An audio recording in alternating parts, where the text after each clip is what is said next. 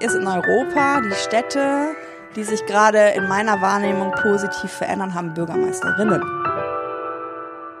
Moin, hallo und herzlich willkommen zurück zum Fearless Culture Podcast, in dem es um all das geht, worüber wir viel nachdenken, was uns nachts nicht schlafen lässt, worüber wir aber viel zu wenig sprechen, weil wir uns davor fürchten. Hier nicht. Hier sprechen wir über das, wovor wir uns alle fürchten, wir Angst haben, damit wir uns davon befreien können. Im Fearless Culture Podcast untersuchen wir, wie du eine Kultur erschaffst, in der mit Neugierde, Schaffensfreude, Kreativität, Spiel und Leichtigkeit Ziele erreicht und Leistungen garantiert werden. Wir schauen uns furchtlos die Schattenseiten an, die genau das verhindern würden und finden praxisorientierte Lösungswege. Heute spreche ich mit Katja Diel über das Thema Mobilität, besonders in Städten, aber auch Diversity und das Thema Gender kommt vor. Katja kennst du vielleicht von Twitter, von ihrem Hashtag Autokorrektur oder She Drives Mobility. Das ist auch der Podcast, den sie hat. All das findest du in den Show Notes. Katja gehört zu den LinkedIn Top Voices 2019 im Dachbereich. Du findest sie mit sehr spannenden Ideen und mit sehr klaren Ideen zum Thema Mobilität und Zukunft der Mobilität in den sozialen Netzen. Und ich freue mich riesig, dass sie heute hier im Podcast ist und uns etwas darüber erzählt, wie sie glaubt, dass wir in Zukunft mobil sein können und wie wir besser mobil sein können und wie wir uns auch furchtloser fortbewegen können. Aber jetzt genug des Vorgeplänkels. Ich sage herzlich willkommen im Podcast, liebe Katja. Stell dich doch bitte einmal den Zuhörerinnen vor. Ja, mein Name ist Katja Diel. Ich wohne in Hamburg und arbeite in Berlin, aber auch sonst überall in der Republik. Ähm, ich bin eigentlich jemand, der in Konzernen gearbeitet hat, der Logistik und Mobilität, habe dann festgestellt, dass ich ähm, mit der Wirksamkeit, die ich gerne hätte, da nicht so wirklich weitergekommen bin, habe ich entschieden, ähm, ein wenig die Seiten zu wechseln, also nicht mehr als Angestellte tätig zu sein, sondern selbstständig zu sein. Ich bin aber auch ähm, mit einem tollen Teilzeitjob gesegnet in Berlin. Da arbeite ich für Door-to-Door ähm, als Leiterin der Kommunikation und Öffentlichkeitsarbeit. Door-to-Door ist ein Anbieter von äh, einem Ride-Pooling-Algorithmus, also ein Tech-Unternehmen, und das, was mich so überzeugt an Door-to-Door ist, dass sie nicht mit Autokonzernen zusammenarbeiten, sondern mit den Verkehrsunternehmen in Deutschland. Weil die, ähm, finde ich, sind eh schon gut in dem, was sie tun, auch wenn sie ständig und täglich gebasht werden. Aber die leisten ja jeden Tag Großartiges, was die allgemeine Mobilität angeht. Und wenn wir diese Unternehmen digitalisieren, äh, wie zum Beispiel mit diesem Algorithmus, dass man halt ähm, ein On-Demand-System aufbauen kann, was integriert ist in den normalen Nahverkehr, dann glaube ich, haben wir schon relativ viel geschafft. Okay, das ist das Ride-Pooling, was die quasi dann technologiegestützt machen. Genau, also es geht darum, das ist quasi ein Algorithmus, der sich in deren Systeme integriert. Du kannst halt als äh, jemand, der in München zum Beispiel wohnt, die MVG macht das schon relativ umfassend. Du kannst mit der MVG ähm, E-Scooter buchen, Leihräder buchen, aber halt auch den Isar-Tiger, so heißt er da in München. Mhm. Ähm, und der ist zum Beispiel auch in der Parkstadt Schwabing momentan im Einsatz, weil es da kaum Parkplätze gibt, aber viele Arbeitsplätze, weil es enge Straßen sind. Das sind halt keine großen Busse, die da fahren, sondern Kleinbusse. Und das sind Menschen, die teilen sich ihre Wege in einem Gefährt. Also jeder hat einen anderen Einstiegs- und Ausstiegspunkt, aber man macht eine gewisse Strecke zusammen und dadurch ähm, werden Autos gespart, private Autos. Ja, sehr cool. Ähm, ich fange mal an hier mit einer äh, steilen These. Du bist auf Twitter und auf LinkedIn unterwegs und an einigen Stellen zu meiner großen Freude ziemlich kantig.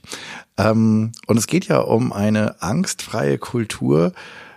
Fürchtest du dich nicht, dass du mit deiner Kantigkeit auch den Keil zwischen die Parteien tiefer treibst, als dass es zu einem gemeinschaftlichen Verständnis kommt? Also ich glaube tatsächlich, dass der, der Keil gar nicht tiefer getrieben werden kann, weil er schon total krass ähm, existiert. Ähm, wir sind in Deutschland und das hat auch gute Gründe gehabt, einfach eine Autonation. Mhm. Ähm, der Begriff Schlüsselindustrie ist ja immer wieder Thema. Der hatte auch seine Bewandtnis, ähm, weil natürlich relativ viel Wirtschaftskraft nach den Kriegen auch in diesem Segment gebunden war und das auch uns nach vorne gebracht hat. Aber das hat auch ein Selbstverständnis erzeugt. Ähm, ich bin Kind der 70er Jahre. Auch ich bin damit aufgewachsen, dass am Rand immer Autos stehen, dass man sich als Radfahrende oder Fußgängerin auch dementsprechend zu verhalten hat. Man seine Wege sucht. Also eigentlich hat ja jede Straße in Deutschland vier, vier Spuren für Autos, einmal geparkt und fahrend. Ähm, und ich glaube, das ist schon eine Sache, wenn man das hinterfragt, ist der erste Keil automatisch schon da weil man einfach ähm, gewohnte Dinge hinterfragt. Und das genügt schon, um Keile zu treiben. Dann hat, äh, habe ich beobachtet, die E-Scooter kamen nach Deutschland. Ähm, jedes Segment hat sich ähm, gegen die E-Scooter gestellt, ohne das Auto zu hinterfragen. Die E-Scooter wurden gekippt in ein System, was eh schon überlastet ist, äh, in Berliner, Hamburger und Münchner Straßen einfach zusätzlich draufgebracht. Und die Fußgänger haben sich empört, die Radfahrenden haben sich empört, alle haben sich einzeln empört, anstatt sich mit den E-Scootern zusammenzutun und zu sagen, Leute, wir brauchen mehr Platz vom Auto. Und das sind so Sachen, wo ich glaube, dadurch, dass ich mich nicht entscheide, was ich gerade bin, also ich fahre Rad und ich fahre Bus und ich mache auch Carsharing, aber ich, ich, ich identifiziere mich nicht mit meiner Mobilität, sondern ich will in dem Moment nicht ein verkehrsträgerbezogenes ähm, Mobilitätsverhalten haben, sondern ich will gut unterwegs sein. Und das ist für mich der, der, Treiber schlechthin. Ich will die Wahl haben. Und heutzutage hast du oft nicht die Wahl, weil meistens nur in den Metropolen äh, die ähm, Alternativen existieren. Auf dem ländlichen Raum wurde der ähm, Nahverkehr zurückgebaut. Da ziehen sich alle darauf zurück, ich kann ja nicht. Da mhm. fährt nur einmal die Stunde der Bus und das ist mir zu unflexibel. 6000 Schienenkilometer wurden abgebaut.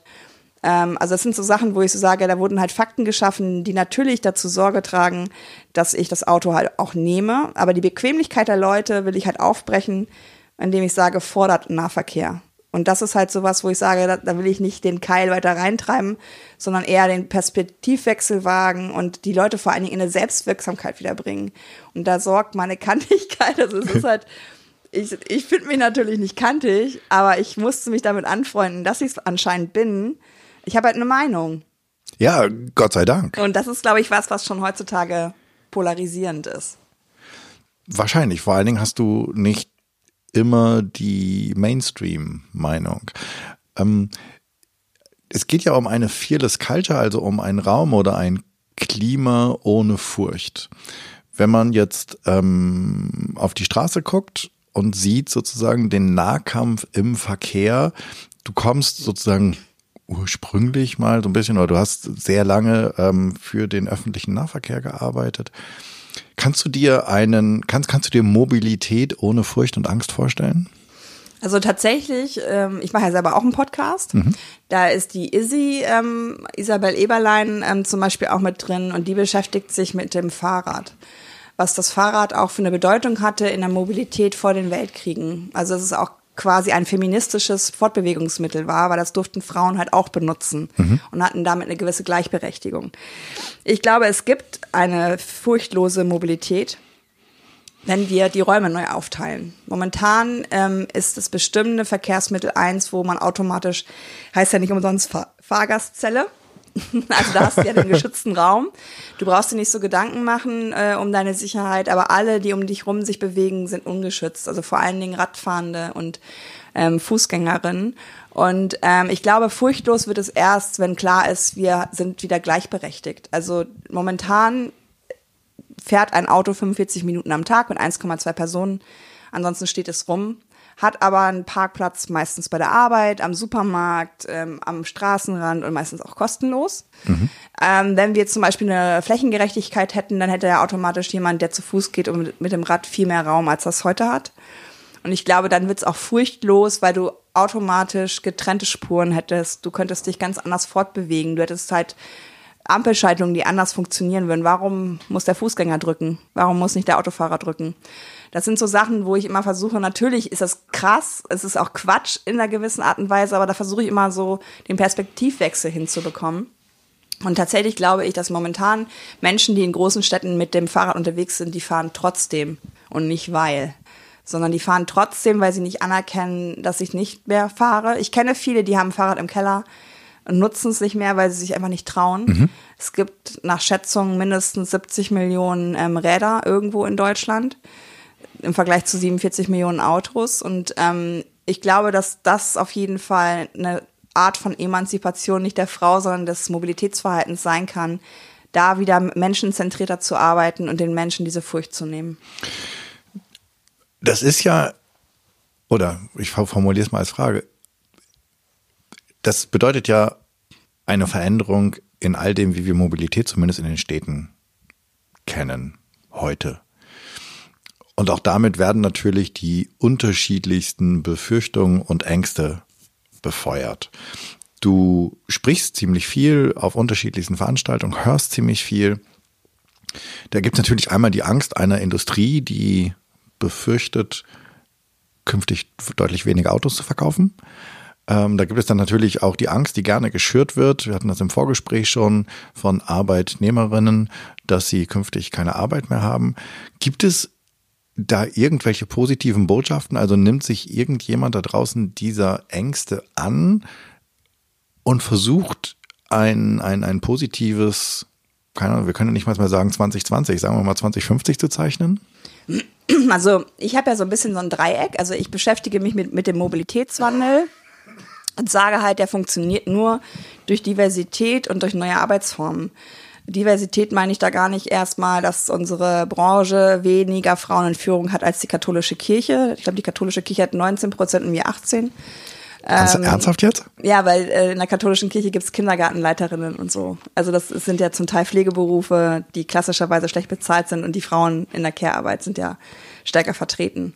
Ich hatte irgendwie so den Impuls, das mal nachzugucken und wurde natürlich bestätigt. Ähm, also ich glaube tatsächlich, dass ähm, ich finde es immer besser, wenn ich gestalte, als wenn ich gestaltet werde. Und mhm. ich nehme gerne die Chancen wahr und ich finde auch schlecht, von Krise zu sprechen, weil diese Umbrüche von industriellen Revolutionen gab es ja schon immer. Und ähm, ich habe gerade mich ein bisschen vertiefend ähm, mit diesem New Work-Gedanken ähm, beschäftigt im Sinne von der ja von der Verlautbarung von Daimler, dass sie 15.000 Arbeitsplätze einsparen werden. Ähm, und wenn, da braucht man gar nicht so weit zu gucken. Ähm, der Vater ähm, der New Work-Bewegung, der Friedhoff, der hat das ja damals auch gemacht in der Autoindustrie. Mhm. Also er war ja Flint, wo, wo Buick und Konsorten ähm, saßen, davon bedroht, dass Roboter in der Fertigung eingeführt worden sind. Und da war halt ähnliches Szenario. Die Hälfte von euch wird arbeitslos sein. Und er hat gesagt, muss das denn so sein? Oder gehen wir anders vor und sagen, es werden alle halb arbeitslos, also arbeiten ein halbes Jahr und das andere halbe Jahr machen sie andere Dinge. Da ist ja dieser Spruch, was du mhm, wirklich, wirklich, wirklich tun mhm. willst. Und ich glaube tatsächlich, ähm, dass wenn man auf die Menschen schaut, das sind ja Arbeitsplätze, das sind nicht Menschen. Es ist eine Arbeit es gibt keine Droschkenfahrer mehr. Ne? Und mhm. das sind so Dinge, wo ich sage, lasst uns doch draufschauen, was die Leute noch so machen. Vielleicht ist da jemand, der im Ehrenamt bei der Freiwilligen Feuerwehr arbeitet, der sich mit alten Menschen beschäftigt, also Jobs, die gesucht werden. Vielleicht können wir Mischarbeitsplätze machen, dass wir sagen, die gehen in den ÖPNV, machen eine halbe äh, Fahrerstelle. Das heißt natürlich aber auch, dass wir hingucken müssen, die sind einfach sehr gut bezahlt in dieser Branche. Extrem. Äh, ja. Und das ist natürlich kein Vergleich. Also ich glaube, dass daran hängen hat auch mit Geld zu tun. Und das heißt, für mich müssen wir auch auf Entlohnung gucken, müssen wir auf Lohnarbeit gucken. Also man kann da eine ganz große Kiste, finde ich, aufmachen, äh, kreativ an solche Dinge ranzugehen. Man kann sich in die Ecke stellen, die Arme verschränken und zu sagen, bäh, bäh, bäh, das, das ist doof, wir müssen uns verändern. Oder man kann sagen, okay, es gibt Tesla, es gibt China, da gibt's ähm, Dinge, die vorangetrieben werden. Wir werden teilweise schon verändert. Lasst uns das doch gestalten. Und da würde ich einfach Arbeitnehmenden viel lieber Mut machen, ähm, daran mitzuarbeiten. Und ich habe das Gefühl, dass das obere Management noch gar nicht so weit ist, wie die Leute im Mittelbau das zum Beispiel sind. Weil da kenne ich Menschen bei Volkswagen und Daimler, die gute Sachen voranbringen. Und ich habe das Gefühl, ähnlich wie beim Tempolimit, wo ja die Bevölkerung auch schon weiter ist als die Politik und äh, bestimmte Interessensverbände, dass äh, manchmal Zeitgeist an bestimmten Dingen vorbeigeht, die immer noch klassisch funktionieren, nämlich große Millionenbeträge auszahlen lassen an ein bestimmtes, äh, bestimmtes Management-Level und immer einfach weitermachen wie bisher. Es geht nicht mehr aus alt macht neu, sondern du musst wirklich neu denken und das ist eine Riesenchance für mich. Und ich bin jemand, der da eher Lust empfindet als Angst Hat aber auch damit natürlich zu tun, dass ich privilegiert bin, dass ich, dass ich so schon immer arbeite. Ich habe nicht am Fließband gestanden, ich habe nicht eine ähm, ne, ne repetitive ähm, Tätigkeit, die irgendwie ersetzt werden kann. Aber ich glaube, wenn man jemanden fragt, was willst du wirklich, wirklich tun und ähm, er, er sagt, ich möchte äh, irgendwo eine Kleinstarbeit am VW Golf machen, wage ich zu bezweifeln. Man kann sich identifizieren mit dem Produkt. Diese Identifikation kann aber auch über andere Jobs. Und das sind ja eher Jobbeschreibungen, als dass es wirklich die Menschen sind, die es tun. Ja, wobei ich da ganz spannend finde, ähm, dass zum einen sind die Menschen, die in der Automobilindustrie arbeiten, arbeiten ja häufig gar nicht in den großen Metropolregionen. Das heißt, deren Mobilitäts- und Verkehrswahrnehmung ist eigentlich eine komplett andere. Ist jetzt meine Vermutung. Ich weiß nicht, ob das für alle stimmt. Ähm, aber zumindest für VW stimmt's. Die, da weiß ich, dass die meisten Werke halt irgendwo in der Peripherie sind und nicht mitten in, in, in Städten. Ähm, das ist, das ist so, dass ähm, der eine Teil und der zweite ist die, die Identifikation. Also auch, ne, es gibt ja auch die Bilder von den Leuten, die sich das, das VW-Emblem sonst wohin haben tätowieren lassen. Und das dritte ist, dass die ja auch durch diese, also wir, wir denken immer in Großstädten, wir leben in einer Bubble, aber die leben ja genauso in einer Bubble, ohne dass sie dafür so einen schönen Begriff haben würden. Die würden einfach sagen, das ist die ganz normale Welt. Und die haben ihr Leben ja auch darauf ausgerichtet. Also die Veränderung heißt ja auch, da gibt es Häuser, die sind abzuzahlen für die nächsten 30, 40 Jahre. Und das stelle ich mir schon schwierig vor, hier positive Veränderungsgeschichten zu inszenieren. Ich glaube, man muss die Lust dazu haben. Also man muss überhaupt erstmal so, so äh, Wandel betrachten. Also natürlich ist das so, ähm, dass, dass, dass diese Dinge, die du sagst, wie finanzielle Abhängigkeiten oder so, das nehme ich ja auch alles ernst. Und ich bin tatsächlich auch jemand, der immer wieder den ländlichen Raum mitdenkt, weil meine Eltern wohnen im ländlichen Raum. Und mein Vater hat Parkinson und wird momentan von meiner Mutter kutschiert, weil er einfach keine Mobilität sonst hat. Und er findet es richtig ätzend. Mhm. Also er macht bestimmte Wege einfach auch nicht mehr, weil er halt nicht so gut laufen kann. Und ähm, das ist so, das sind so Menschen, die ich im Auge habe. Oder Leute, die im Rollstuhl sitzen oder Menschen mit Kinderwagen. Ähm, wir sind eine überalternde Gesellschaft, da wird sich Mobilitätsverhalten eh verändern. Und da ist momentan das Auto die Lösung. Ähm, ich glaube nur, dass, dass, dass die Chance nicht darin liegt, alles weiter wie bisher zu machen, weil äh, wir bewegen uns auf einem weltweiten Markt. Schon jetzt äh, verkaufen Automobilkonzerne ja nicht in Deutschland. Schon ja. jetzt hat die Wertschöpfung deutscher Automobilindustrie nicht mit Deutschland zu tun, weil viele Produktionen ja ausgelagert sind. Also ich finde manchmal mh, mm, diese gewisse Intransparenz, die da geschaffen wird, mit dem Wirtschaftsstandort Deutschland, das ist halt eine etwas schräge Geschichte, die da erzählt wird. Ähm, und ich glaube auch tatsächlich, dass, dass ist ja nichts, was von jetzt auf morgen passieren muss. Also dieser Druck, der gerade so aufgebaut wird, den empfinde ich gar nicht, weil wir die Chance haben, das wirklich auch gut zu machen. Zum Beispiel, was wir am Anfang jetzt thematisiert haben, das Ride-Pooling. Es braucht ganz neue Fahrzeugkonzepte. Mhm. Also zum Beispiel, das, das ist was, wo ich sage, fragt doch mal eure Designer oder fragt eure Leute, was, was das denen einfällt mit dieser Art von neuer Mobilität auf dem ländlichen Raum, ähm, wo man sagt, das ist Teil vom öffentlichen Verkehr. Ähm, Moja fährt hier in, in, in Hamburg, ist aber nicht barrierefrei. Das wäre jemandem aus dem ÖPNV nie passiert, weil sie sind gedrillt, ähm, barrierefreie Mobilität anzubieten. Es kommt keiner rein mit dem Rollstuhl, es kommt keiner rein mit Krücken ohne Hilfe. Und das sind so Sachen, wo ich sage, warum bleibt nicht jeder bei seiner Kernkompetenz? Mhm anstatt andere Kernkompetenz über lange Strecken aufzubauen. Warum ähm, machen nicht ähm, Automobilkonzerne tolle Fahrzeuge, neue Konzepte, holen Tech-Unternehmen wie Door-to-Door dazu und sagen, wir machen jetzt aber mit dem dritten Partner dann Nahverkehr ein tolles Konzept für die Zukunft. Und ich glaube, da schlummern Möglichkeiten, die sogar ich noch nicht mal erahne, wie man, wie man Wertschöpfung neu denken kann. Plus, dass ich glaube, ähm, ich war gerade auf einer ganz spannenden Veranstaltung. Da wird in fünf Jahren eine Schule entstehen, ein Schulgelände, was zusammen mit einem Campus in Hamburg auch gehen wird. Und da ginge es in, in meiner Rolle, weswegen ich angefragt wurde, äh, ging es darum, brauchen wir noch Parkplätze. Lehrer sind ganz stark auch Pendler, also die mhm. legen auch irre ähm, Strecken zurück. Und die sind natürlich jetzt nicht in der Lage, in fünf Jahren zu denken, man braucht wahrscheinlich gar keine Autos mehr. Ähm, aber das Ding wird ja gebaut. Will heißen, in der Zeit, wo diese Bauphase ist, verändert sich die Mobilität in dieser Stadt. Und das sind so Dinge, wo ich so sage, lasst uns doch einfach mal da in so Etappen denken, die wir gestalten. Und lass uns doch, damit kommen wir zu deinem Fearless Culture, furchtlos einfach mal sagen, wir können die nächsten zwei Jahre gestalten. Danach gucken wir, wie es weitergeht. Wir wissen nicht, in welche Richtung es geht. Keiner von uns kann in diese Glaskugel gucken.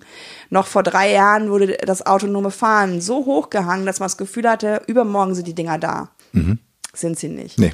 Und das sind so Sachen, wo ich sage, warum ist es nicht ein Weg? Ich mag auch lieber dieses Wort Lebenslauf als, äh, ne, also ich mag es, das, das ist, hat sowas von Flusslauf, finde ich. Und warum muss heutzutage ein Job, ist eh nie, nie mehr, glaube ich, von A nach B in einer Firma Eintritt und Rente, ähm, das, das ist einfach vorbei. Und das kann Angst machen, wenn man nicht Lust drauf macht. Und ich glaube, die, die Menschen, die heutzutage in Führungspositionen sind, sollten viel mehr führen dürfen. Also es ist immer so, wo ich auch denke, wenn Leute sagen Führungskraft, äh, führen in Teilzeit ist nicht möglich, dann muss ich immer so lachen. Meine äh, Chefs haben, ich glaube ich, fünf Prozent ihrer Zeit, wenn überhaupt, geführt, weil einfach keine Zeit dafür war. Mhm. Also man muss wahrscheinlich auch diese Führungsrolle in Unternehmen anders denken, dass man Leute einfach wirklich mitnimmt und ihnen sagt, es wird schon alles irgendwie gut. Hast du, ähm, ich, ich denke jetzt gerade, ich, ich finde das total spannend und ich finde, du hast absolut recht, einfach Mut zu machen oder Lust zu machen auf etwas, was da kommt, anstatt Angst zu machen auf etwas, was da kommen könnte, weil wir uns momentan sozusagen die Fantasie verbieten, weil wir einfach meinen, sozusagen heute muss oder morgen muss so sein, wie heute aussieht. Ähm, Jetzt habe ich, du weißt wahrscheinlich wo, irgend, irgendwo ist der ÖPNV gerade für umsonst in irgendeiner Stadt. Es gibt in Mexiko gibt es ähm, Busse nur für Frauen, damit es sozusagen gerade im öffentlichen Nahverkehr halt nicht zu äh, gewaltsamen Übergriffen auf Frauen kommt. Hast du andere gute Beispiele, die Lust machen oder, oder weißt du von welchen? Weißt du von welchen, die entstehen, wo man sagt, guck mal, da entsteht was, guck mal dahin, weil vielleicht liegt es ja auch manchmal daran, dass wir ähm, aus welchen Gründen auch immer viel häufiger auf das gucken, was Angst macht, was sozusagen, dass wir von Furcht getrieben sind, als dass wir von der Fantasie und vom Gestaltungsraum getrieben sind. Hast du eine Idee oder kannst, kannst du uns ein paar Beispiele nennen, wo es eine schöne Zukunft gibt, eine bunte also was ganz witzig ist in Europa, die Städte, die sich gerade in meiner Wahrnehmung positiv verändern, haben Bürgermeisterinnen. Aha. Aha. Kann man natürlich jetzt sagen, ist ein Zufall. Vielleicht hätten auch bestimmte Männer diese andere Denke gehabt. Und der Herr in, in London, der da auch ganz gut ist mit der City Maut, relativ mutig war, ist ein Inder. Also, äh, in meiner Welt sieht es ja ein bisschen anders aus. Ähm, und ich glaube tatsächlich, dass Frauen, das bricht natürlich gerade auf, weil die Erwerbstätigkeit bei Frauen ja auch zunimmt, was ja auch dafür Sorge trägt, dass es mehr Autos gibt. Und natürlich ist das ein guter ähm, Moment, dass das einfach in Richtung Gleichberechtigung wirklich auch losgeht. Ähm, ich warne aber davor, dass Frauen genau die, mh, mm, also einer, ein Herr der ähm, IG Metall in Bayern hat mir gegenüber mal gesagt, Männer machen Stichverkehr die fahren zur Arbeit mit dem Auto und zurück und diese Multimodalität, das machen doch nur die Frauen. Also es ist natürlich etwas blasphemisch so, aber spannendes, spannendes Konzept, ein bisschen ein, bis bisschen eindimensional, oder? ja, vor allen Dingen ist es, ähm, finde ich, so eine so eine Vorstellung von, es ändert sich auch wieder nichts. Ne? Also das ist ja was, wo ich auch immer hingucke, muss man wirklich jeden, jeden Weg, den man für den Job macht, muss man den tun. Ähm, kann man nicht Coworking im Land auch äh, installieren, weil tatsächlich veröden ja gewisse Landstriche auch nicht nur deswegen, ähm, dass Leute, die jung sind, auch woanders hinziehen, sondern auch, weil da einfach nichts mehr ist. Also weder ein Supermarkt noch sonst irgendwie was. Ähm, aber um zurück zu deiner Frage zu kommen mit Lust aufmachen, tatsächlich hätte ich Bock, die IAA aufzulösen diese internationale Autoausstellung, das, ähm, das Budget zu nehmen und eine Roadtour zu machen, in jedem ähm, Bundesland einen Tag zu gestalten mit neuer Mobilität. So ein bisschen wie der ähm, diese internationale Gartenschau, die es quasi auch überall immer gibt. Und vor allen Dingen das auszuprobieren. Also einen Stadtteil wirklich dem zu widmen. Wie kann es eigentlich sein? Ähm, meine meine ähm, eine Beobachtung dazu im letzten Jahr war Fridays for Future Ähm, Klimastreik, ähm, Hamburg war gesperrt äh, an den Landungsbrücken und äh, in manchen Bereichen darüber hinaus. Und ähm, die Leute laufen auf den Bürgersteigen. Und ich sag so, Leute, das ist, also da kommt jetzt nix, ne? Also das, ihr dürft auch auf der Straße laufen. Und dann war das so ganz zögerlich im Zulauf auf die zentrale Kundgebung. Und die Leute haben echt gedacht, es fühlt sich total seltsam an. Also ich habe mhm. irgendwie gerade echt Bedenken, obwohl ich weiß vom Kopf her, ich habe Bedenken, auf der Straße zu laufen. Und das ist sowas, wo ich glaube, dass solche, dass solche Tage, es gibt auch den Tag des guten Lebens zum Beispiel, ähm, wo solche Räume auch aufgemacht werden. Und wenn wir das hätten, dass man einfach mal erlebt, ganz ehrlich, wo fahren wir denn in Urlaub hin? Doch nicht eine vierspurige Autobahn, sondern wir fahren irgendwo hin, wo wir draußen sitzen können, uns unterhalten können, Kaffee trinken können und die Leute beobachten. Und da finde ich, das ist eigentlich meiner Meinung nach relativ einfach, sowas mal erleben zu lassen. Ähm, Mut macht mir, dass, dass Städte wie Barcelona oder Madrid ähm, tatsächlich Autos aussperren. Wien hat Parkraum sehr teuer gemacht und damit den ÖPNV finanziert. Ähm, die Dinge, die du ansprichst mit dem kostenlosen Nahverkehr, da bin ich kein Fan von, weil Nahverkehr ist auch was wert. Leute ballern heute 500 Euro für ihr Auto raus im Monat und reflektieren das aber nicht, weil es ist einfach weg, das Geld. Warum muss ich da Auto, ähm, was ich so investiere, nicht mit Nahverkehr messen lassen. Also ich finde, das müssten wir auch investieren, okay. auch um den Ausbau zu gewährleisten. Tatsächlich glaube ich aber, dass zum Beispiel Eventverkehre, also wenn du zum Beispiel ähm, Door-to-Door macht zur Euro ähm, 2020, jetzt mit VW zusammen Ride-Pooling in, ich glaube, neun Städten. Da können also Fans mit Fahrzeugen von VW gepoolt werden und Wege zurück legen. Und ich glaube, das ist eine gute Chance. Da musst du nicht um neun im Büro sein. Da sitzt du mit Leuten zusammen, die auch Fan sind. Mhm. Du bist in so einer Eventsituation und du probierst einfach mal neue Mobilität aus. Und denkst dann vielleicht danach, ach, das ist ja wirklich cool. Ich kann das mit der App bestellen, es hat funktioniert.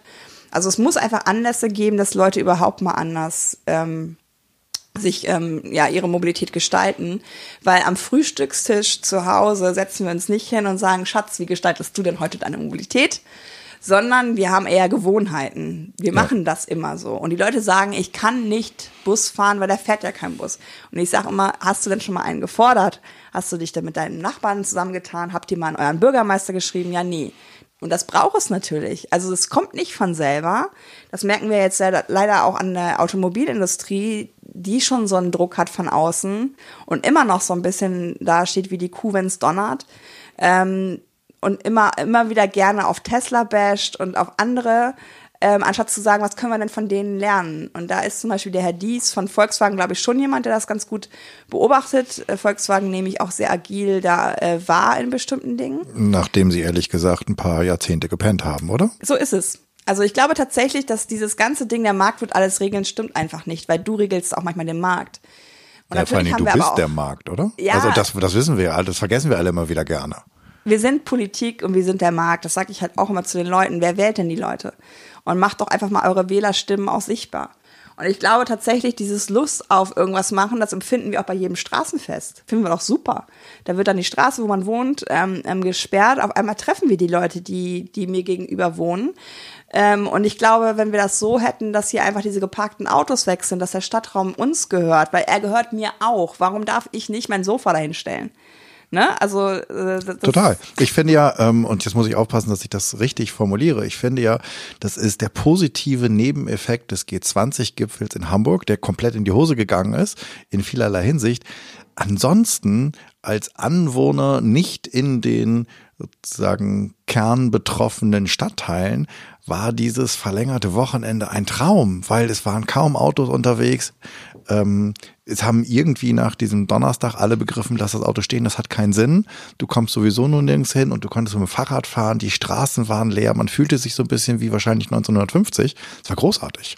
Endlich mal die Stadt für mich und nicht für die Blechkarossen. Es war groß.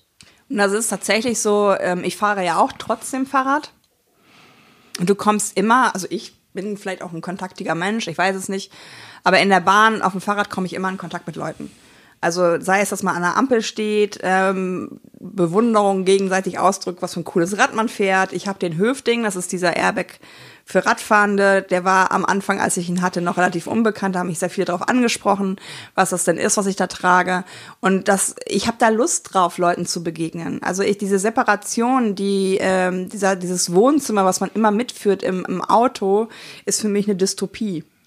Aber es ist ja das, was, wenn, wenn ich rumfrage, egal in welchem Kreis, dann ist es ja genau das, was die Leute vorm, von den Öffis abhält. Dass du sitzt da halt alleine in dem von dir eingepupsten Sessel, hörst deine Musik und hast die Temperatur so warm oder kalt, wie du sie gerne haben willst. Und neben dir sitzt nicht jemand, der anders riecht, anders schmatzt, anders keine Ahnung irgendwie ist, und du fühlst dich halt irgendwie so ein bisschen weiter heimelig, bis du halt irgendwann aussteigen musst. Und ich habe das Gefühl, keine Ahnung, wie, wie deine Meinung dazu ist, dass genau das ist, was viele befürchten zu verlieren, wenn sie, ihr Auto ist ja so ein bisschen wie, wie, wie das Bett sozusagen. Darin fahren sie durch die Gegend und fühlen sich die ganze Zeit unangreifbar im eigenen Raum. Also es gibt Statistiken, ein, einer aus der Süddeutschen Zeitung, ähm, dass Münchner Männer mehr Zeit im Stau verbringen als bei ihren Kindern. Hey. Und ich habe ähm, bei, dieser, bei diesem Bild, was du da zeichnest, da gibt es auch ähm, Untersuchungen zu. In Amerika fahren teilweise Leute, ob jetzt bewusst oder unbewusst, sie fahren in den Stau, weil die haben mittlerweile ja drei Jobs, äh, ist die einzige private Zeit will heißen, du kommst aus dem Job, du gehst zur Familie mit kakelnden Kindern. Äh, und das ist sowas, das ist Me-Time. Also das ist Zeit nur für mich. Und ich glaube tatsächlich, was ich immer wieder sage, Leute, das ist der Status quo. Das Status quo ist jetzt schon gestern. Wir sollten heute anfangen, das morgen zu gestalten. Mhm. Will heißen, soll das weiterhin so, so sein mit unserer Arbeit, die wir verrichten? Es wird ja immer mehr in Richtung Wissensarbeitende gehen. Es wird aber auch immer mehr dahin gehen, dass wir vielleicht auch Freiheiten uns erarbeiten, was es angeht. Und tatsächlich glaube ich, ähm, es ein Weg ist, Wege zu vermeiden. Will heißen, dieses, dieser Coworking-Gedanke im ländlichen Raum hat für mich eine relativ große Kraft. Gerade was du sagst, dass ähm, bestimmte Firmen ja in, in, ähm, in Bereichen sitzen, äh, die eine Automobilität in der Erreichbarkeit nur haben. Erstens, warum denken die nicht drüber nach, ähm, Busse einzusetzen, Pendelbusse? Zweitens, warum denken Sie nicht drüber nach, das Jobrad einzuführen? Zum Beispiel ein gute, gutes Pedelec kann manchmal schon Automobilität ersetzen. Und ja, es wird immer gleich gesagt, ne, Wetter ist mhm. wichtig. Ähm, Leute, die ehrlich Tabelle führen, merken, oh, Wetter ist gar nicht immer so, wie ich so gefühlt habe. Weil die gefühlte Wahrheit und Fakten, das äh, driftet manchmal ja doch auseinander. Plus, Willst Leute, du sagen, wir haben besseres Wetter, als wir denken? Ja, ich glaube, auch in Hamburg ist es besser. Ich habe jetzt den Vergleich Hamburg-Berlin, das ist gar nicht manchmal so ein Unterschied. Ähm, und plus, ich glaube tatsächlich, es geht nicht darum, 100% perfekt zu sein. Wir Deutschen wollen immer, dass so ein Schalter umgeht und dass dann alles anders ist. Es ist überhaupt nicht das, was ich verlange. Mach halt mal einen Montag immer nur mit dem Rad. Mach halt einen Dienstag mit, mit dem Nahverkehr. Fahr dann wieder drei Tage Auto. Das ist, das ist ein Gedanke, den ich für die, für die Städte habe. Und ich frage mich, warum ähm, beispielsweise unsere schöne Stadt Hamburg, warum die nicht einfach sagen, hey, wir machen mal ein Jahr, das Jahr hat zwölf Monate, wir machen sechs unterschiedliche Mobilitätskonzepte, stellen mal offiziell Berater ein und sagen, mess das mal, was hier passiert. Ich weiß, in den 80er Jahren hat es in Paris das schon gegeben, dass es irgendwie so an einem Tag durften in bestimmte Straßen immer nur Autos mit geraden Kennzeichen und welche dann mit ungeraden Kennzeichen. Das wäre ja auch ein System, was man hier ausprobieren könnte. Es gibt wahrscheinlich Dutzende von Konzepten für Mobilität im städtischen Raum. Warum probiert man sie nicht einfach aus und lässt nachher alle in einem riesengroßen Diskurs abstimmen? Dann kann, da, kann nachher keiner sagen, ich bin nicht gefragt worden. Also das wäre doch, das wäre doch cool. Das ist genau dein Vorschlag. Mach Montag was anderes als Dienstag und guck, was dir gefällt und was geht, oder? Es gibt ja diesen amerikanischen Autor, der hat Tiere essen geschrieben. Ich vermeide jetzt seinen Namen auszusprechen, weil ich den nicht aussprechen kann. Okay. Kommt in die Show Notes, ich werde es googeln. der hat gesagt, ähm, wir, also der, der war mit seiner Frau schwanger sozusagen und der hat sich damit beschäftigt, können wir die vegetarische ähm, Ernährung durchhalten? Ja, nein. Weil da waren ja auch relativ viele Geschichten durch die Gegend. Und der hat sich wirklich den Schlachthäusern ausgesetzt und alles Mögliche. Also es ist wirklich ein krasses Buch.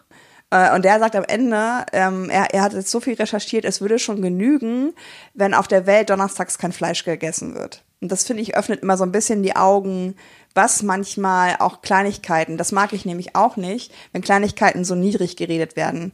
Wenn immer gesagt wird, ja, was bringt das denn schon, wenn in China diese beiden Kohlekraftwerke, wo ich sage, Leute, auch in China arbeiten einzelne Mensch, Menschen oder auch ein Politiker oder eine Politikerin ist ein einzelner Mensch. Wenn alle jetzt sagen, ich kann alleine nichts machen, macht keiner was und dann ändert sich auch nichts. Ähm, wo mir der Helm gebrannt hat, war als die, ich nenne es auch wirklich Kaufprämie, ähm, es wird ja so schön Umweltbonus, Umweltprämie genannt, also diese 6000 Euro, die du bekommst, ähm, wenn du ein Elektroauto neu anschaffst. 3000 Euro gibt die Industrie, die diese herstellt. Mhm. 3000 Euro gibt der Staat. Ähm, warum gibt es nicht ein Budget?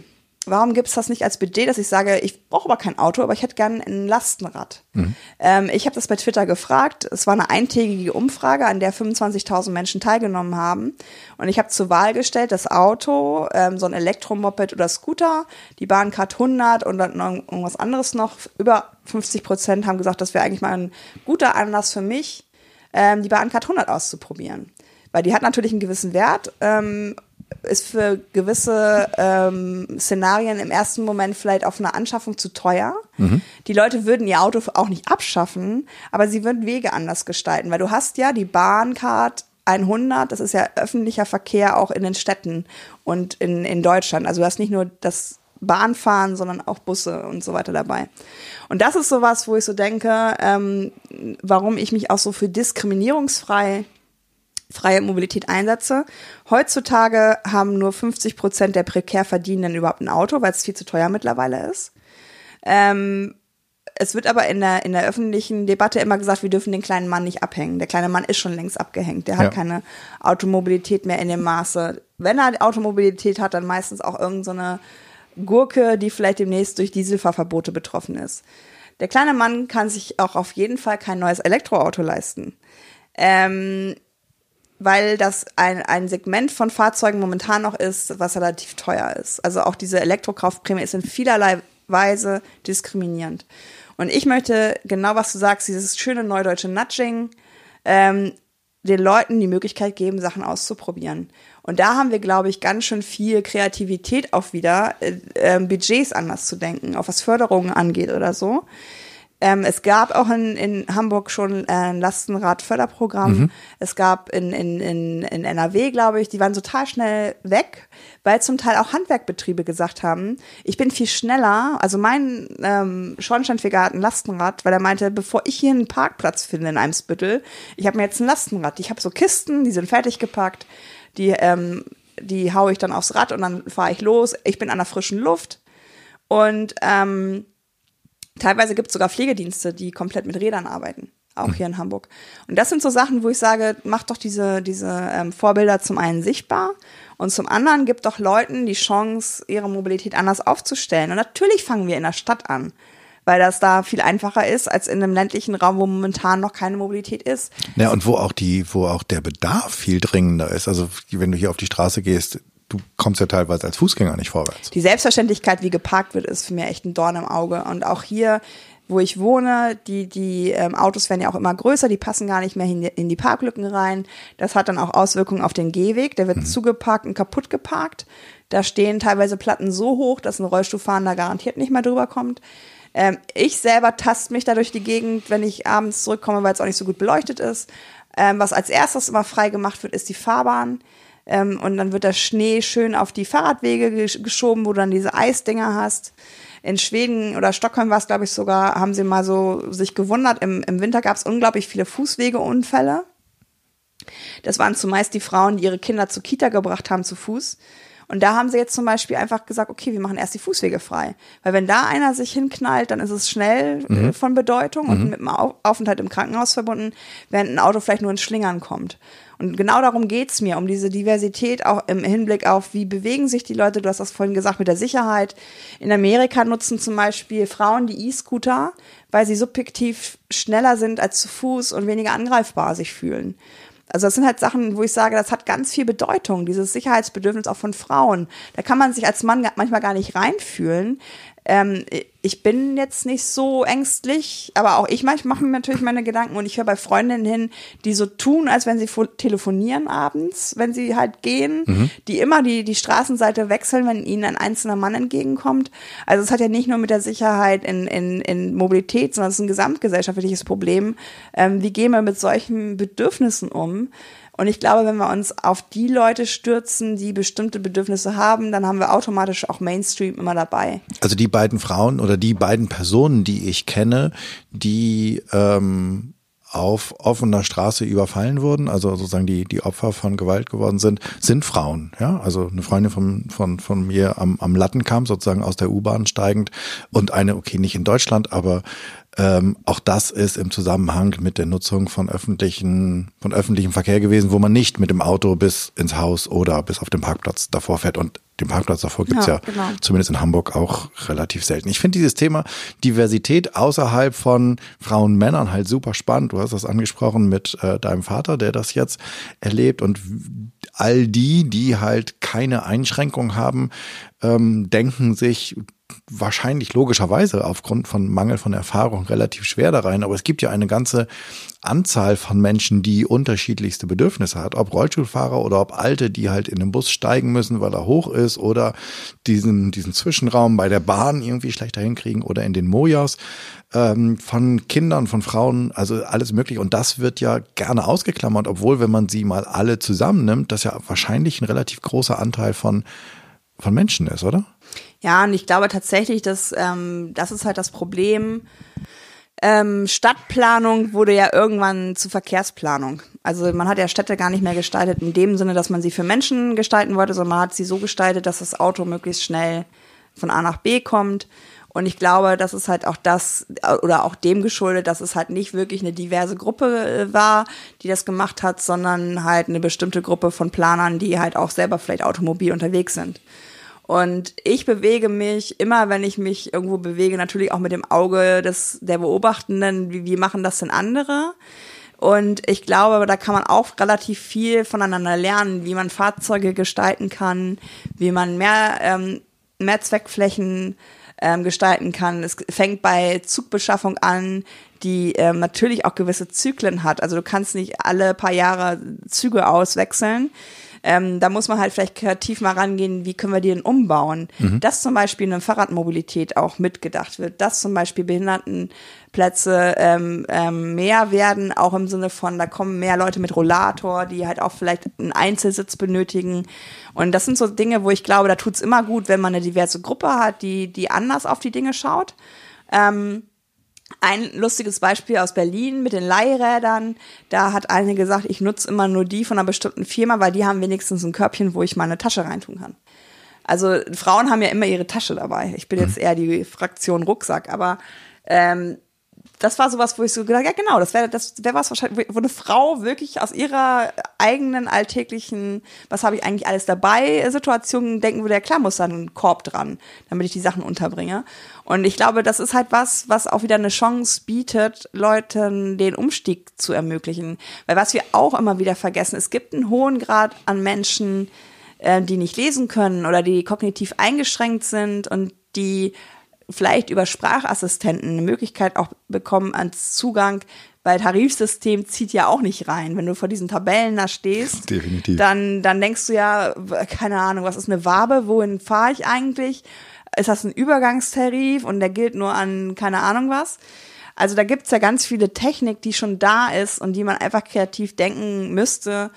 Und da ist halt wirklich für mich so, so ein Hilfsmittel, was deutschlandweit, ähm, du sagst, ich will von da nach da, und es berechnet dir den fairsten Preis und du hast das Ticket dann aber auch. Also du musst dich nicht darum kümmern, erst fahre ich mit dem Zug, dann möchte ich das, dann möchte ich das, dann möchte ich das und du hast am Ende von fünf verschiedenen Apps und fünf verschiedenen Anbietern Tickets und keiner weiß eigentlich, äh, was kann ich überhaupt so nutzen. Und da denke ich, ist Technik wirklich in der Lage, ähm, viel zu helfen, aber sie muss auch kreativ gedacht werden. Auf jeden Fall. Das, das ist ein Teil, den, den ich persönlich immer erlebe, dass wenn ich dann denke, okay, wie komme ich jetzt von A nach B, dass ich dann halt in drei unterschiedlichen Apps nachgucken muss. Ist da gerade was verfügbar? Nee, da nicht. Scooter? Nee, ist jetzt auch hier nicht. Okay, wo ist, wo ist der nächste Bus? Okay, das wird echt kompliziert. Also das, das wäre natürlich schön, wenn es da zügig, ich weiß, es gibt die ersten Ansätze, wo dir zumindest angezeigt wird, wo was ist und dann wirst du doch wieder in die App geleitet, aber wenn es da halt auch die Verbünde theoretisch ähm, geben würdest. Ich wollte nochmal auf die, auf das Thema Elektromobilität zurück, weil ich habe irgendwie so ein bisschen das Gefühl, und da bin ich sehr gespannt auf deine Einschätzung, dass ist die Elektromobilität nicht auch eine Sackgasse, die jetzt einfach sozusagen als Erstbestes genommen wird und geritten wird? Also anstatt dass wir, ist mein Eindruck, anstatt dass wir denken, okay, anscheinend ist der Verbrenner jetzt irgendwann vorbei, lass mal Mobilität an sich neu denken und auch Antriebe.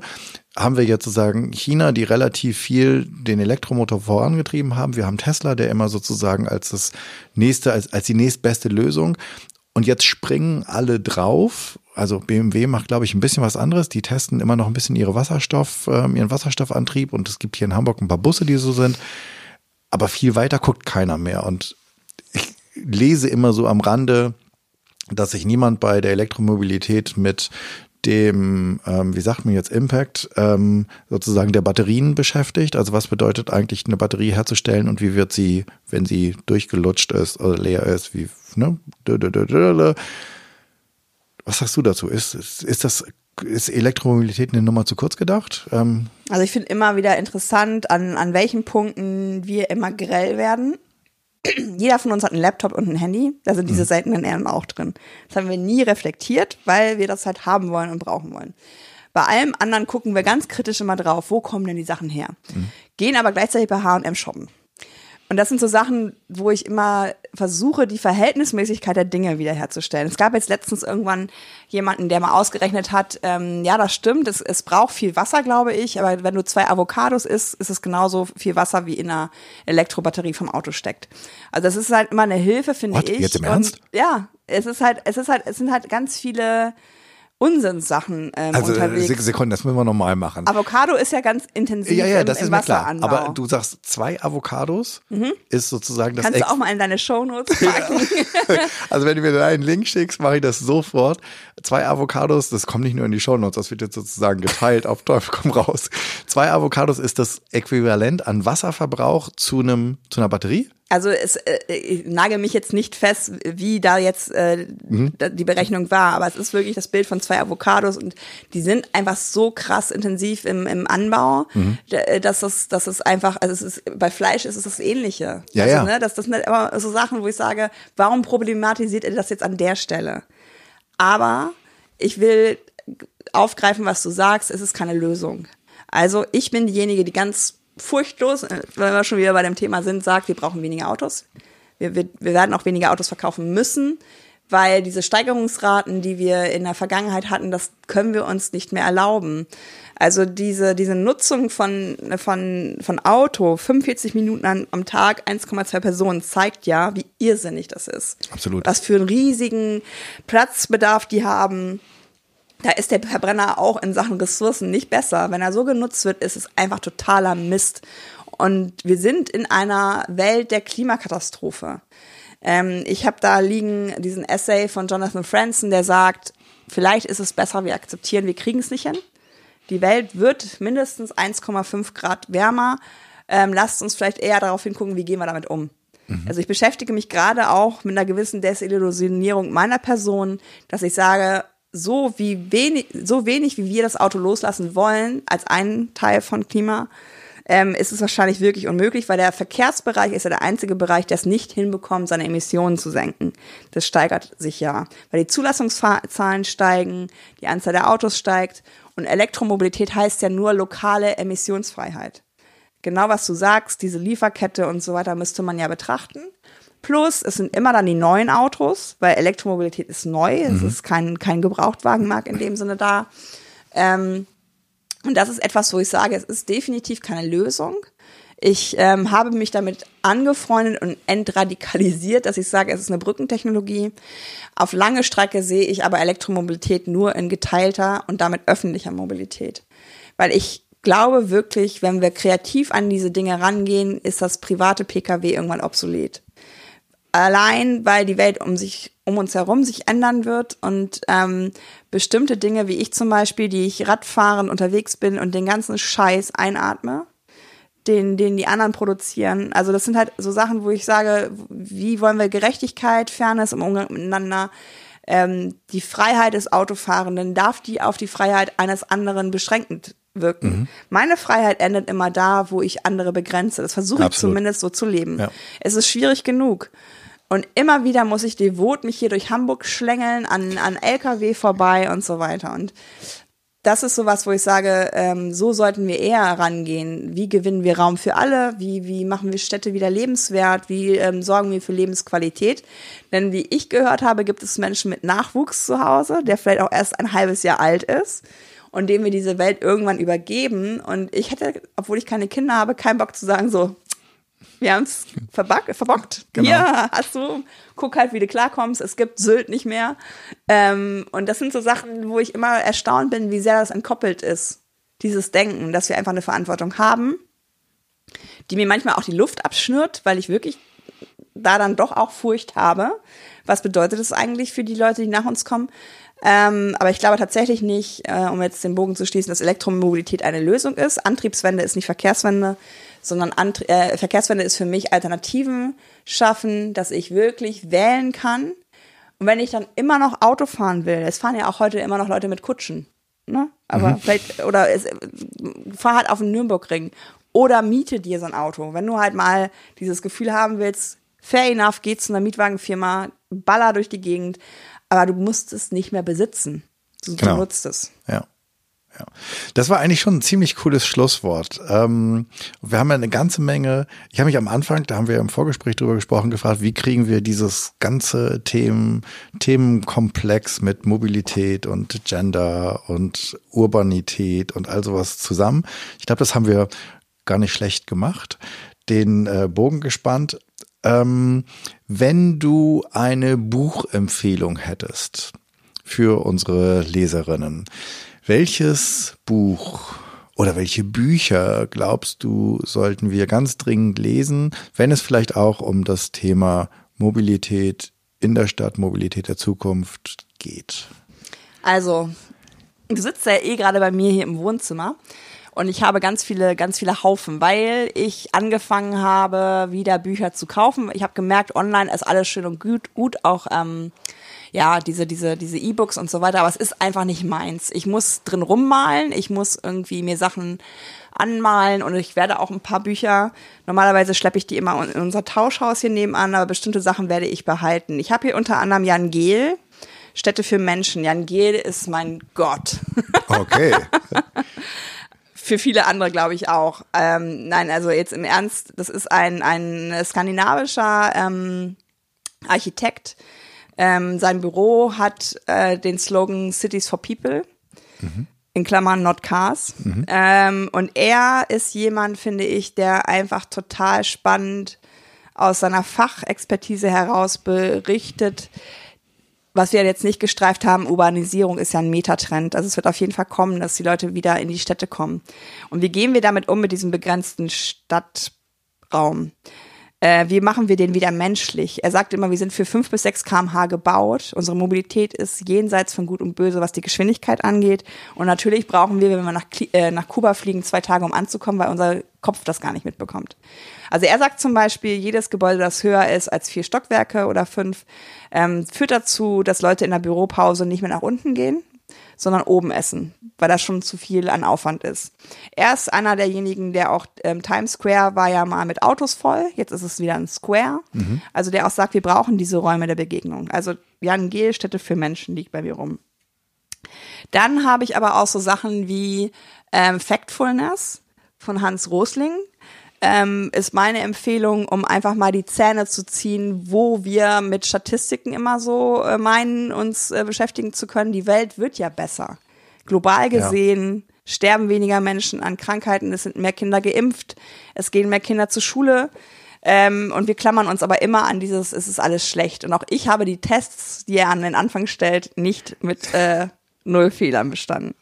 Und das ist, glaube ich, immer wieder so ein, so ein ähm, Bereich, wo, also das Buch werde ich mir auch immer wieder, das lese ich gerade das zweite Mal, immer mal wieder vor, um es aufzufrischen. Ich habe gerade dabei Hasnain Kasim, auf sie mit Gebrüll, mit guten Argumenten. Das ist nämlich ein Bereich, wo ich auch sehr viel tätig bin. Ich bin ganz klar gegen rechts und diese ganzen Ausgrenzungsgeschichten, die wir gerade in Deutschland haben. Und Hasnain ist selber betroffen, Spiegelredakteur gewesen und ähm, ausgegrenzt worden bis hin zu Morddrohungen. Er geht mit diesen Sachen sehr offen um, ähm, beschäftigt sich auch mit den Leserbriefen, die er so bekommt. Das war das erste Buch. Das zweite Buch, was ich jetzt hier empfehle, geht halt damit um, wie, wie, wie reagieren wir auf solche Bullshit-Geschichten. Und das letzte, was ich empfehle, ist unter anderem Robert Kaltenbrunner, Die Stadt der Zukunft. Ähm, denn das ist auch, finde ich, ein, ein wichtiger Aspekt ähm, von, wie werden wir selber wirkmächtig. Und da sind halt ganz viele Bilder mit drin von Aktionen, die man so machen kann, wie man sich das so vorstellen kann. Ähm, was heißt eigentlich Stadt? Ist das Leben in den Wohnungen oder ist es zwischen den Häusern? Und das finde ich auch so ein ah, schönes spannend. Bild. Ja, sehr schön. Genau, das wären so die vier, die ich jetzt hier so gerade rumliegen habe. Fantastisch. Wenn ich eine Bühne hätte und ähm, ich lade dich ein, vor 100 Leuten zu sprechen, zweigeteilte Frage. A, vor wem möchtest du sprechen? Und B, worüber möchtest du sprechen? Ich möchte eigentlich sprechen vor, vor einem Bevölkerungsdurchschnitt. Also ähm, die Leute, die sich momentan mit Mobilitätswandel beschäftigen, haben einen gewissen Bildungsgrad. Und ich möchte eigentlich erreichen, ähm, das war auch im letzten Jahr immer so, ähm, ich habe es dann übererfüllt, einmal im Monat aus meiner Komfortzone. Unter anderem habe ich mich mit jemandem getroffen, der die AfD wählt und drei Stunden mit dem gesprochen. Ich habe mich getroffen mit einem 70 Jahre alten Taxiunternehmer und äh, versucht, deren Welt einfach kennenzulernen mhm. und warum sie bestimmte Dinge tun, wie sie tun. Und ich fände es einen totalen Luxus, in, äh, vor einem Publikum zu, zu sprechen, was wirklich diesen Bevölkerungsquerschnitt hat und mit denen nach meinem Impuls, der wahrscheinlich wäre, ähm, erstmal ein bisschen Fakten zu bringen, ähm, was Automobilität halt bedeutet, dass es auch eine Abhängigkeit ist, in die wir uns freiwillig irgendwie auch begeben und dass es aber Möglichkeiten gibt, auch ohne dieses Heroin zu leben und wie wir das Methadon-Programm bilden. Weil ich glaube, wenn ich so einen Bevölkerungsdurchschnitt hätte, würde auch ich viel lernen können, mhm. wo die Ängste sind, wo die Befürchtungen sind und wie ich denen das vielleicht in einer Eins und Eins Gesprächssituation auch nehmen kann. Sehr cool. Ich sehe schon, ich muss unbedingt äh, diese Bühne schaffen. Es gibt viele gute Redner und extrem viele gute Themen. Hast du für unsere Zuhörerinnen und Zuhörer eine Challenge, was sie vielleicht ähm, bis zur nächsten Episode, also für eine Woche lang mal ausprobieren können, um keine Ahnung, furchtlose Mobilität zu erfahren, um Mobilität neu zu entdecken. Was würdest du ihnen als Hausaufgabe oder für die Freunde aus Österreich als Hausübung aufgeben? Hausübung. Ach, ich weiß gar nicht. Ähm, also ich würde wirklich erstmal anfangen, an den Wochenenden oder im Freizeitverkehr anders ähm, zu handeln, weil ich glaube, ähm, im, im beruflichen Alltag, das ist ja leider Kaffee to go, Essen im, im Gehen und so weiter. Wir haben ja irgendwie mittlerweile so Statussymbole, die zeigen, wir haben gar keine Zeit. Mhm. Und das ist, glaube ich, was, was das wirklich, also ich kann Kaffee nicht im, im, im Gehen trinken, ich kann auch nicht im Gehen essen. Ich finde es sogar relativ unästhetisch. Ähm, und ich merke aber, dass im Alltag das wirklich auch ein bisschen zelebriert wird, dieses Hektische, dieses Rasen im Stillstand, nenne ich das immer. Ähm, deswegen würde ich da die Idee haben, am Wochenende mal zu schauen, wo ad hoc irgendwas mit dem Auto gemacht werden soll, selber innezuhalten und zu sagen, okay, kann ich das anders machen? Und ich glaube tatsächlich, wenn dann bewusst die Entscheidung kommt, nein, kann ich nicht, dann ist es auch valide. Aber diese, diesen Mechanismus, das Auto ist da, deswegen nutze ich es auch, mal zu durchbrechen und vielleicht in einem Monat an jedem Wochenende sich diese Frage zu stellen, kann ich das auch anders abbilden und ähm, dann auch andere Möglichkeiten mal auszuprobieren und zu nutzen. Wunderbare Idee. Ich bin gespannt, wer das alles ausprobiert und was es darauf für Feedback gibt. Jetzt verrat uns noch, wo finden wir dich? Also für all die, die uns zugehört haben, ähm, wie können sie mit dir in Kontakt treten? Ich habe eine Website, mhm. katja-deal.de, da sind eigentlich alle Informationen, da ist auch mein Blog, mein Podcast hinterlegt. Ähm, ich bin unter dem ähm, Stichwort She Drives Mobility relativ klar jetzt unterwegs, also so nenne ich mich mittlerweile auch. Es war eigentlich erst nur der Name von meinem Podcast. Mittlerweile identifiziere ich mich da aber auch, weil ich bin das She und auch das Drives. Und ähm, ja, Twitter ist mein Ritalin, habe ich im letzten Interview gesagt. Also ich bin tatsächlich jemand, der sehr gut mit diesem Medium klarkommt. Es sortiert meinen Kopf. mhm. weil ich sehr ad hoc manchmal Ideen habe und die ich dann auch rausbringe. Und bei LinkedIn mache ich auch relativ viel. Okay, kommt alles in die Shownotes mit den Links. Dann sage ich an dieser Stelle vielen Dank für die ähm, super vielen Inspirationen und Ideen, wie wir Mobilität neu denken können, furchtloser da draußen sein könnten und wie es in Zukunft positiv aussehen könnte. Vielen Dank, Katja, für das Interview. Ich danke dir, dass du dich um dieses Thema kümmerst. Dankeschön. Sehr gerne, danke dir.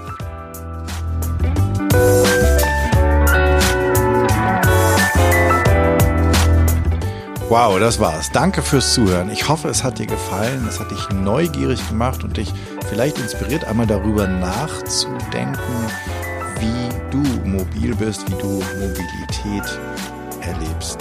Vielleicht auch darüber, wie du furchtloser werden kannst und eine Fearless Culture erschaffen kannst. Ich freue mich über dein Feedback und Ideen, was ich noch machen könnte, was ich besser machen könnte. Für mich ist dieser Podcast ein absolutes Herzensthema und dein Feedback bedeutet mir sehr viel. Wenn du ein Thema hast, von dem du meinst, das müsste mal besprochen werden und du bist eine gute Ansprechpartnerin oder du kennst eine oder einen, dann schreib mir bitte an podcast.janschleifer.com. Abonniere diesen Podcast auf iTunes, Spotify, Stitcher oder wo immer du Podcast hörst.